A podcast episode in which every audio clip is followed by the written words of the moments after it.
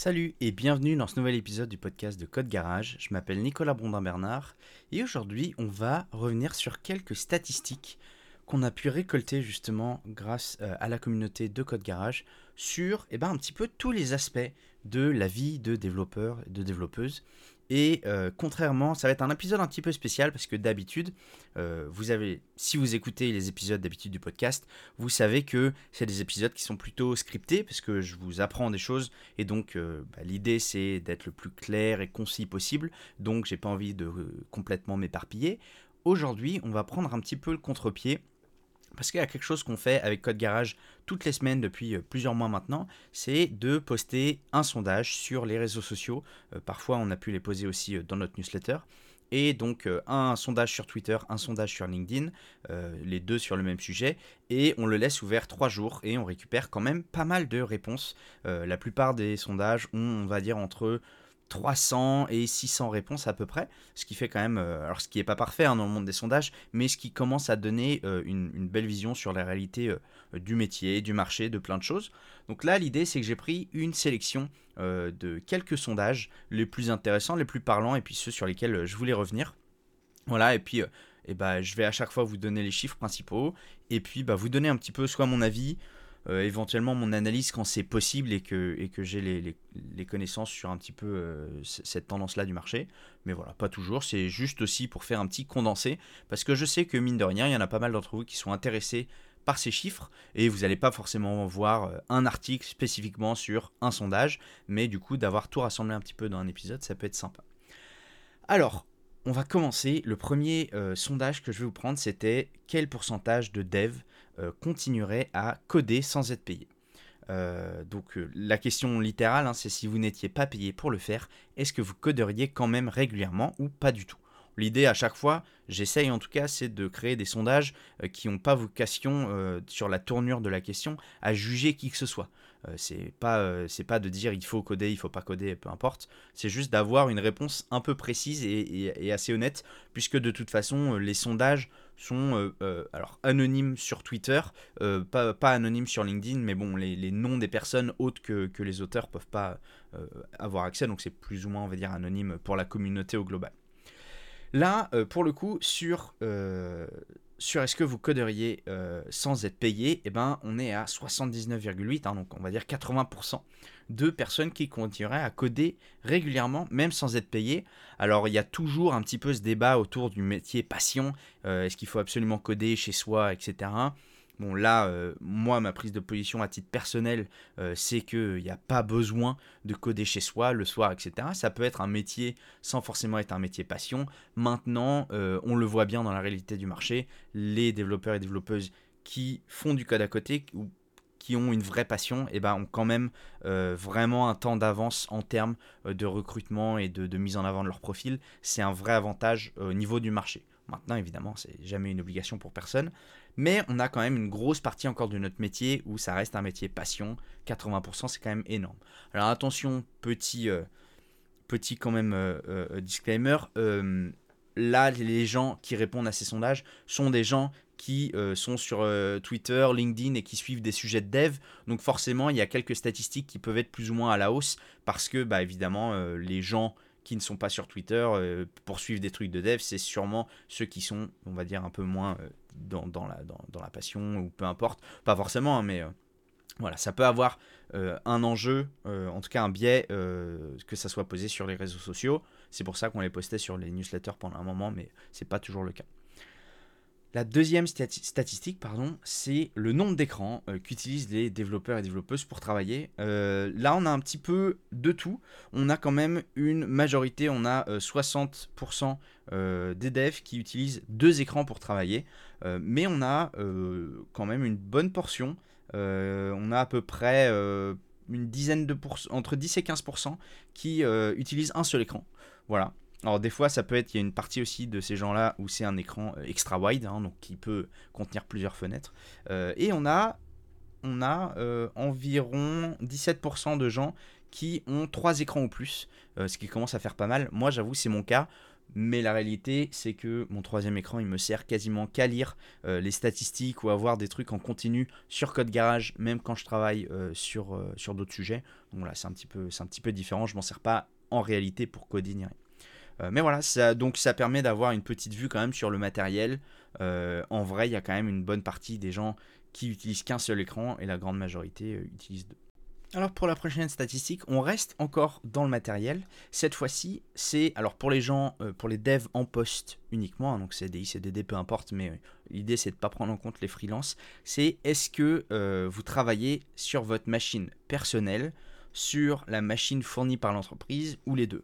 Alors on pourrait se dire que le nombre de devs en poste qui travaillent uniquement sur leur machine personnelle pourrait être ridiculement euh, petit, eh bien pas du tout, on a quand même 15% euh, des gens qui travaillent sur leur machine euh, et, qui utilisent les deux, on en a aussi 15%, donc, enfin un peu plus même de 15%, donc on arrive à plus de 30% des développeurs et des développeuses qui utilisent leur machine personnelle au travail, que ce soit de manière exclusive ou pas forcément, euh, qui ont euh, les deux mais qui l'utilisent quand même au travail, ça fait quand même une sacrée proportion. Moi j'avoue que j'ai été très surpris de ce chiffre-là. Alors moi ça fait très longtemps que je suis freelance, hein, depuis 2016, mais euh, la réalité c'est que quand je travaillais en entreprise, bah, j'utilisais exclusivement la machine personnelle. Aujourd'hui, j'ai euh, qu'une seule machine euh, pour le pro et le perso, euh, mais j'ai quand même un laptop qui me sert quasiment que pour du pro. donc on pourrait dire un peu les deux, mais c'est quand même, assez étonnant d'avoir des gens en poste parce que souvent, effectivement, les entreprises ont des policies, des comment dire, des règles assez strictes sur l'utilisation des devices en entreprise. Donc voilà, c'est quand même, je trouvais ça assez, étonnant. Alors ensuite, la prochaine statistique, c'est sur les heures supplémentaires. Euh, ça, c'est un gros, gros sujet. Alors, encore plus dans certaines industries que dans d'autres. Hein, quand vous partez dans des industries du jeu vidéo ou des choses comme ça, les périodes de crunch, là, ça peut être un vrai point critique de certaines industries. Ici, alors moi, là, les chiffres, ils m'ont fait. Euh, je m'y attendais un petit peu, mais ils m'ont quand même fait froid dans le dos. Euh, il y a 60% des développeurs et développeuses qui font des heures supplémentaires. Euh, là, on parle de, euh, gens en CDI, hors contrat jour et hors freelance, évidemment. Là, c'est vraiment les gens qui sont en poste. alors, c'était quoi la règle qui était énoncée dans le sondage? C'était donc, pour dire régulièrement des heures supplémentaires, c'est au moins une fois par mois. Si on en fait tous les mois, je, je, pense qu'on peut quand même appeler ça régulièrement.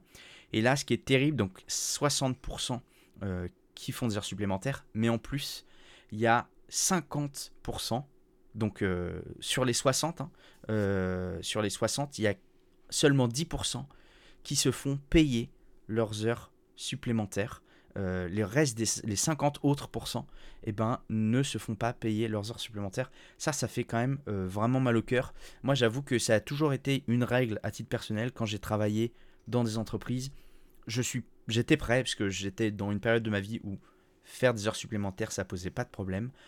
Mais il fallait que ça soit payé. Euh, j'estime que on s'investit pour une entreprise, certes, et, ça peut être louable. Il faut pas qu'il y ait de débordement non plus. Attention, en plus là, on est sur des heures supplémentaires régulières.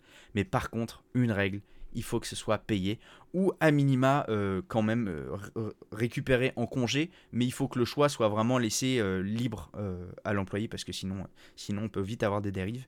Et donc, voilà, si je peux vous donner un conseil, vraiment, s'il vous plaît, comptez vos heures sup et faites-les vous payer ou, retranscrire en, en, congé, peu importe, mais ne laissez pas ça juste passer parce que c'est un don qui qui va impacter votre vie personnelle et ça a un prix. Donc euh, vraiment, faites attention à ça, je vous en prie. Euh, j'ai vu beaucoup trop de gens euh, payer le prix de, ça et de cet investissement. Ensuite, alors là, on change de, complètement de domaine, c'est sur l'utilisation des intelligences artificielles dans le métier on a quand même, euh, on eh ben, un outil, enfin des outils plutôt, une suite d'outils qui est venu rouler complètement sur le marché. Alors, est-ce que c'est étonnant? Non, on a beaucoup de gens qui clament haut et fort que eh bien, les intelligences artificielles vont euh, détruire le métier, vont complètement le transformer, etc. Le faire changer, c'est sûr. Détruire le métier, moi, c'est pas du tout mon avis. Euh, pour moi, l'intelligence artificielle telle qu'on l'utilise aujourd'hui dans le dev, c'est la suite pure et simple euh, de ce qu'on a depuis les années 80, qui est de l'autocomplétion de code. Simplement, avant, l'autocomplétion était générique. Maintenant, l'autocomplétion est évidemment plus poussée, plus puissante, mais surtout adaptée à votre code base. Et ça, euh, c'est une, vraie avancée hein, qui fait gagner énormément de temps. Moi, que j'utilise euh, au quotidien, qui peut avoir ses dérives, il faut faire attention, notamment quand on est en apprentissage, quand on est dans ses premières années d'expérience, etc. Ça, il n'y a pas de souci. Mais par contre, on voit que c'est vraiment quelque chose qui a complètement impacté l'industrie, puisque euh, là, on est à 72% des, devs, euh, qui utilisent une intelligence artificielle, euh, comme Copilot ou ChatGPT par exemple, pour s'aider à coder. Donc on a seulement, on a environ un quart des gens qui n'utilisent jamais de d'IA, donc de LLM, pour s'aider dans leur code. En fait, je suis j'ai été étonné à la fois de l'engouement, même si je m'y attendais un petit peu, mais là où j'ai été étonné, en fait, où j'avais pas prévu ça, ça j'avoue que c'est un biais de moi être, être euh, freelance, c'est qu'il y a beaucoup de gens qui m'ont dit que dans leur entreprise, eh ben, ils n'avaient tout simplement pas le droit pour des questions de, propriété du code, euh, de, de, propriété des données, etc., et de faire gaffe. Et c'est complètement entendable. Alors même si on peut avoir des LLM auto-hébergés, maintenant ça se fait de plus en plus facilement. Euh, et donc on conserve totalement les, données, on les envoie à personne d'autre.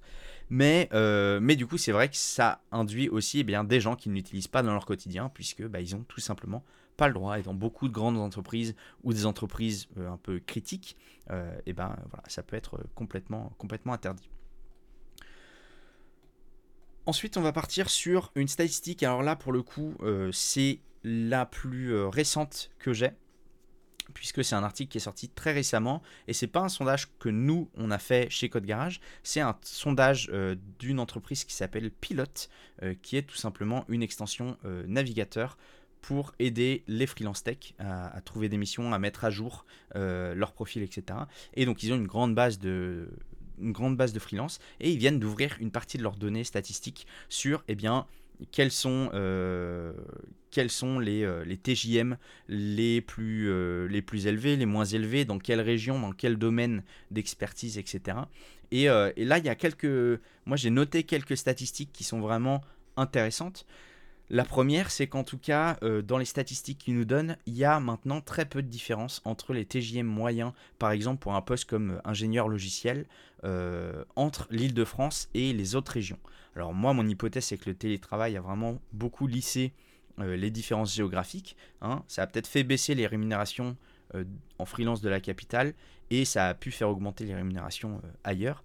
Mais en tout cas, voilà, la disparité qu'il y avait, qui était énorme, on la, retrouve encore hein, sur certains profils, mais là, on parle de la moyenne, et bah, sur un TJM moyen, on a de moins en moins de différences.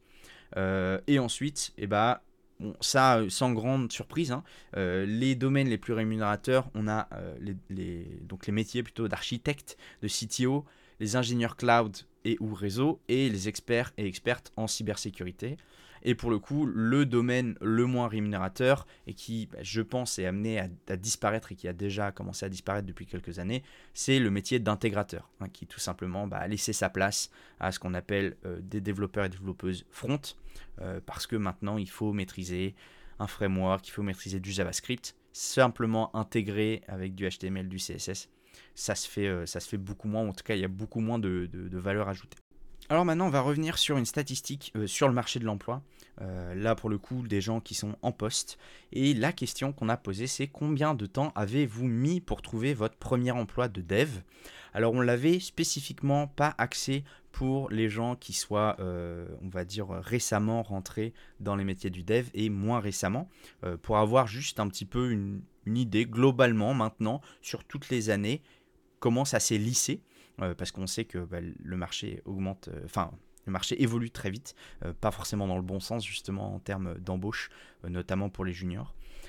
Et eh ben là, ça a été assez effarant. C'est tout simplement que la 50%, donc 52,7 précisément, des développeurs et développeuses qu'on a pu sonder ont décroché leur premier job après 6 mois ou plus de recherche. donc ça, bah, c'est une tendance qu'on voit de plus en plus monter. Alors c'est malheureusement terrible, mais les profils juniors voilà, ont été énormément impactés euh, ces dernières années. Je pense que vous le savez, que vous l'avez lu, etc. Mais moi, quand même, de voir ce 50% sur 6 mois et plus, ça m'a vraiment fait quelque chose. Euh, ça a été une, euh, un des déclencheurs du fait qu'on a lancé un programme sur Code Garage pour 2024. Je vous en parle rapidement parce que là on est vraiment exactement dans le sujet. C'est tout simplement pour tous les chercheurs et les chercheuses d'emploi qui cherchent un emploi depuis trois mois ou plus, euh, eh bien, on a lancé un programme pour accéder à toutes les formations de code garage, les exercices, les projets, vous connaissez tout ça, tous les cours, toutes les formations, euh, eh bien, pour 5 euros par mois seulement au lieu du coup de 19,99. Ça fait quand même une réduction de 75%.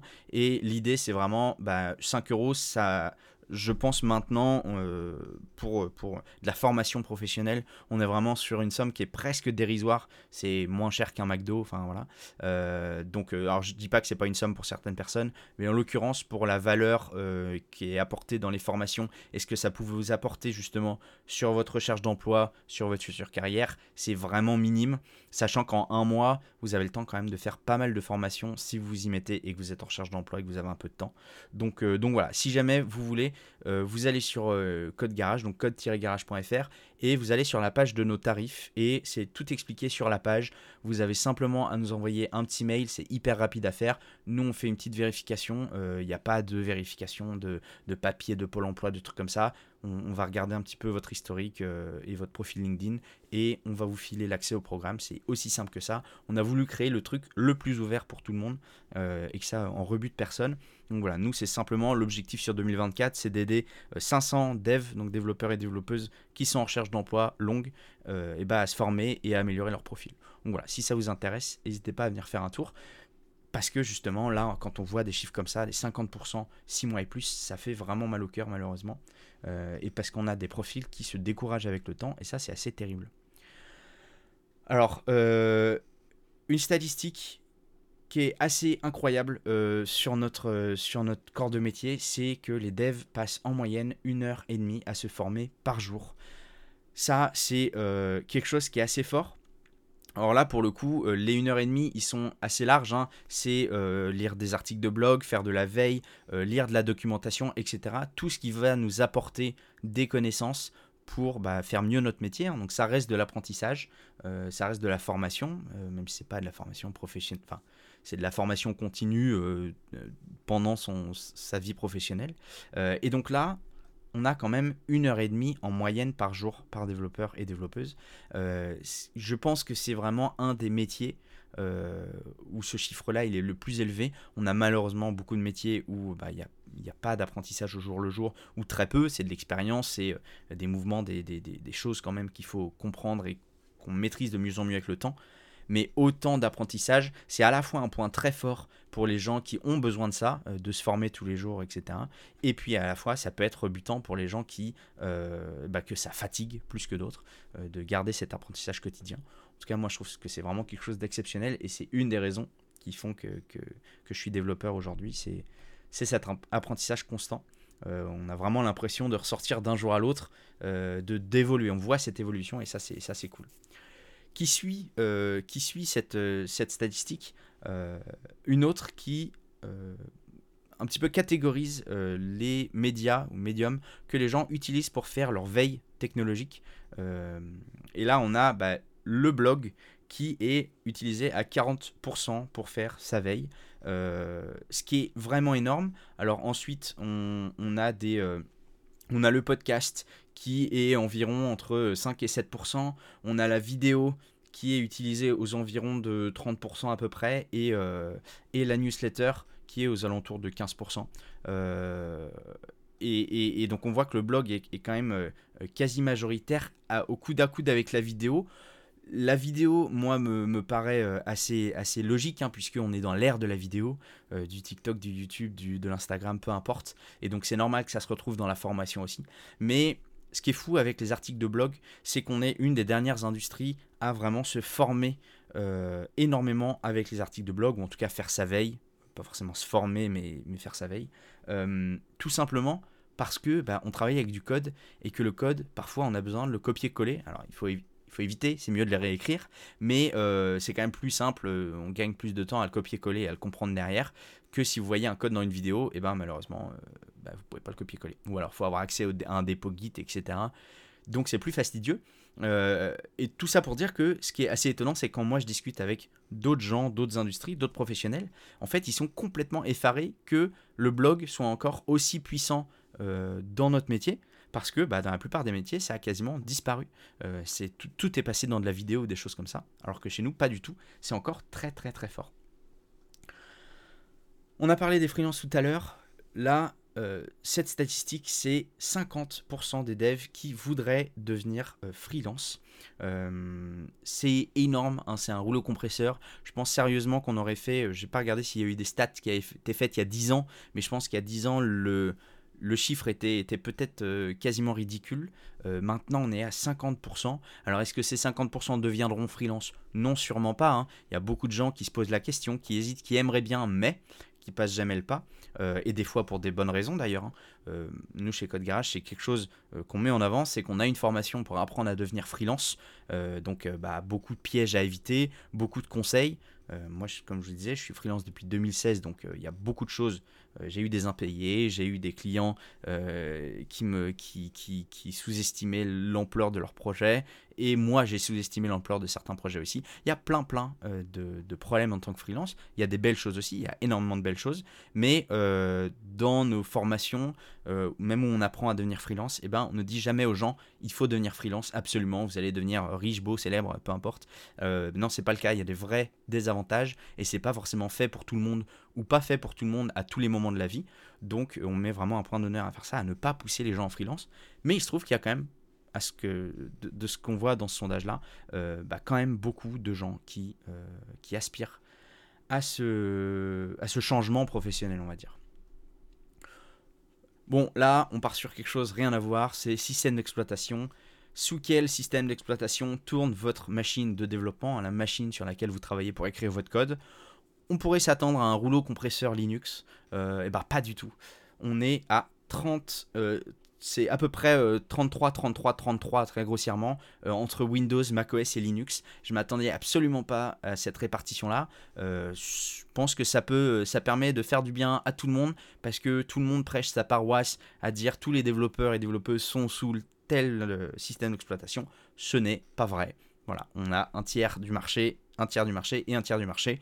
Donc, je pense vraiment qu'il il y a des avantages et des inconvénients dans tout, mais il faut que vous trouviez, on va dire, les outils. C'est comme tout le reste, c'est comme les langages, les frameworks, peu importe, euh, que vous trouviez ce qui vous convient à vous et euh, de ne pas faire euh, de, guerre, pour, si peu. Celle-là m'a fait un petit peu plus mal. Je la comprends et en même temps, elle m'a fait un petit peu plus mal. Là, c'est 40% des devs qui ont répondu au sondage n'ont jamais touché à un langage strictement typé. Alors ce sondage il a été fait sur euh, un peu plus, non, environ 450 personnes, ce qui n'est pas gigantesque, mais ce qui est quand même souvent vite représentatif. Les chiffres bougent un petit peu, plus on augmente, mais pas forcément tant que ça. Et donc là, 40 personnes qui n'ont jamais touché à un langage strictement typé, c'est quand, même, énorme. Euh, après, on sait hein, que euh, bah, le web a pris une ampleur. Euh, tous les projets maintenant, enfin pas tous évidemment, mais une grande partie des projets sont faits en web, même quand honnêtement il n'y a pas toujours besoin. Mais bon, ça c'est autre chose. et ben on voit que bon, beaucoup JavaScript, TypeScript et d'autres hein, éventuellement du PHP aussi. et ben ça, ça a un vrai impact sur l'industrie. Moi, mon conseil, c'est si vous n'avez jamais touché à un langage strictement typé, essayez testez, apprenez un petit peu au moins, euh, au moins les bases, parce qu'il y a beaucoup de choses euh, que vous comprendrez mieux euh, sur vos langages non typés quand vous aurez fait un langage typé. Donc voilà, si vous avez l'occasion, je sais que ça prend du temps, c'est pas forcément évident, mais si vous avez l'occasion et prenez un petit peu de motivation pour au moins apprendre et tester un petit peu ça. Après, choisissez ce que vous voulez, moi je suis pas là pour prêcher quoi que ce soit. Bon, là, on sort complètement, on n'est même plus dans la technique, on parle de, euh, des devs et de leur niveau en anglais. Alors, on n'allait pas faire un sondage sur quel niveau d'anglais avez-vous, évidemment, puisque bah, les gens on n'allait pas leur faire passer un test, mais par contre, on peut, on peut demander aux gens quel niveau ils estiment avoir, qu'est-ce qu'ils considèrent. Là, malheureusement, c'est assez, assez terrible. Hein. donc, les quatre, euh, les quatre niveaux, on va dire, de langage qu'on avait euh, proposé, c'était mauvais, moyen, bon ou euh, courant slash bilingue. Ok, donc c'était vraiment des grandes catégories. Après, chacun s'estime. Hein. Des fois, on s'estime pas très bien. Enfin, c'est dur d'estimer soi-même ses compétences. Mais là, c'est quand même terrible. On a quand même 57% en tout qui considèrent leur niveau d'anglais euh, écrit et oral moyen ou mauvais. Euh, avec un niveau moyen, évidemment, on s'en sort. Hein, quand il faut lire de la doc, euh, quand il faut faire des choses comme ça, écrire du code, on écrit quand même beaucoup de choses en anglais. Bon, euh, quand on est moyen, il y a encore la possibilité de s'en sortir. Mais sur un niveau mauvais, il faut quand même faire attention. Hein, ça, ça, peut, ça peut vous jouer des tours, notamment des fois dans la compréhension de certaines documentations. Quand elles ne sont pas traduites, eh ben, on peut mal comprendre et ça peut avoir un vrai impact sur notre travail derrière. N'hésitez pas à vous former. Euh, voilà, c'est. Alors euh, là, pour le coup, petite. Euh, pareil, petite note. On, a une formation pour s'améliorer en anglais sur, sans prendre de cours. Là, c'est des petites techniques et astuces que moi j'ai mis en place dans ma vie de tous les jours pour améliorer mon niveau d'anglais. Mais ce que je peux vous conseiller, si vraiment vous avez un niveau qui est vraiment très très bas et où il y a vraiment énormément de lacunes, euh, si vous allez sur le site Code Garage, euh, dans la section offre, si vous allez dans communauté et offre, on vient euh, tout simplement de recevoir une nouvelle offre promotionnelle par un partenaire qui vous permet d'avoir des cours d'anglais. Alors là, c'est des vrais cours avec des sessions où, où, vous avez un prof, vous avez des sessions en groupe. Alors c'est à distance, hein, c'est en visio, mais c'est aussi spécialisé pour les développeurs. ça s'appelle English for Life. Moi, je vous le dis, très transparent, on ne touche absolument rien sur euh, ce, partenariat. On leur a simplement, parce qu'on a vu qu'il y avait pas mal de retours de dev qui prenaient leurs services et qui en étaient contents. Euh, et nous, c'est ce qu'on veut faire, euh, proposer des services qui marchent bien et, et, en échange simplement bah, d'une offre pour notre communauté. Et donc là, ils ont fait, ils ont quand même des belles offres. Ils ont fait jusqu'à moins 215 euros sur les plus gros cours d'anglais, etc. Donc si jamais ça vous intéresse, allez dans la section offre de Code Garage et vous trouverez tout ça moi, euh, pour être très transparent, l'anglais, j'ai un très bon niveau d'anglais et c'est ce qui m'a ouvert le plus de portes dans ma carrière. Aujourd'hui, euh, c'est ça qui me permet de travailler avec des entreprises là quasiment exclusivement à l'international et euh, que ce soit en termes de rémunération, en termes de plein de choses, de culture d'entreprise chez mes clients, etc. Ça a tout changé. Donc voilà, je dis pas que c'est pour tout le monde, mais si ça vous intéresse ou si vous avez envie de vous améliorer, n'hésitez pas à sauter le pas parce que c'est vraiment hyper important. Voilà, j'espère que euh, j'espère que cet épisode, bon, je vois qu'il a été un petit peu long, on, approche de la demi-heure. Euh, je referai pas forcément ce format très souvent, sauf si vraiment je vois que a un vrai engouement et que vous voulez. J'en ai encore quelques autres statistiques sous le coude que je vous ai pas forcément mis là, parce que c'est sur des petites technos, des choses comme ça. Donc euh, c'est plus euh, intéressant à avoir au fil de l'eau comme ça euh, sur des articles que vraiment tout regrouper dans un podcast. Mais si jamais ça vous intéresse vraiment et que je vois qu'il y a un vrai engouement autour de cet épisode, et eh ben écoute, écoutez, je, vous en referai un comme ça.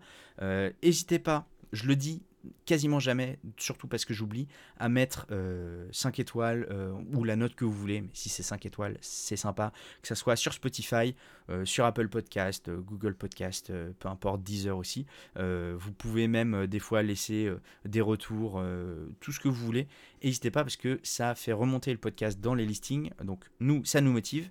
Et puis, et puis bah, ça, fait, plaisir. C'est vraiment motivant de voir que le podcast plaît. Je crois qu'on est à 4,9 étoiles sur 5 sur Spotify avec quasiment 90 avis. Donc a priori le, podcast plaît, mais on n'est jamais on n'est jamais euh, avare, on va dire, de, de retour comme ça. Donc euh, moi, je vous souhaite une très bonne journée. Euh, je vous donne rendez-vous la semaine prochaine pour un prochain épisode du podcast ou sur code-garage.fr pour retrouver bah, tous les articles de blog, tous les épisodes du podcast et surtout toutes nos formations. maintenant, il y a toute une partie aussi apprentissage social avec les autres, discussion en temps réel, etc. N'hésitez pas à faire un tour sur la plateforme. À la semaine prochaine. Salut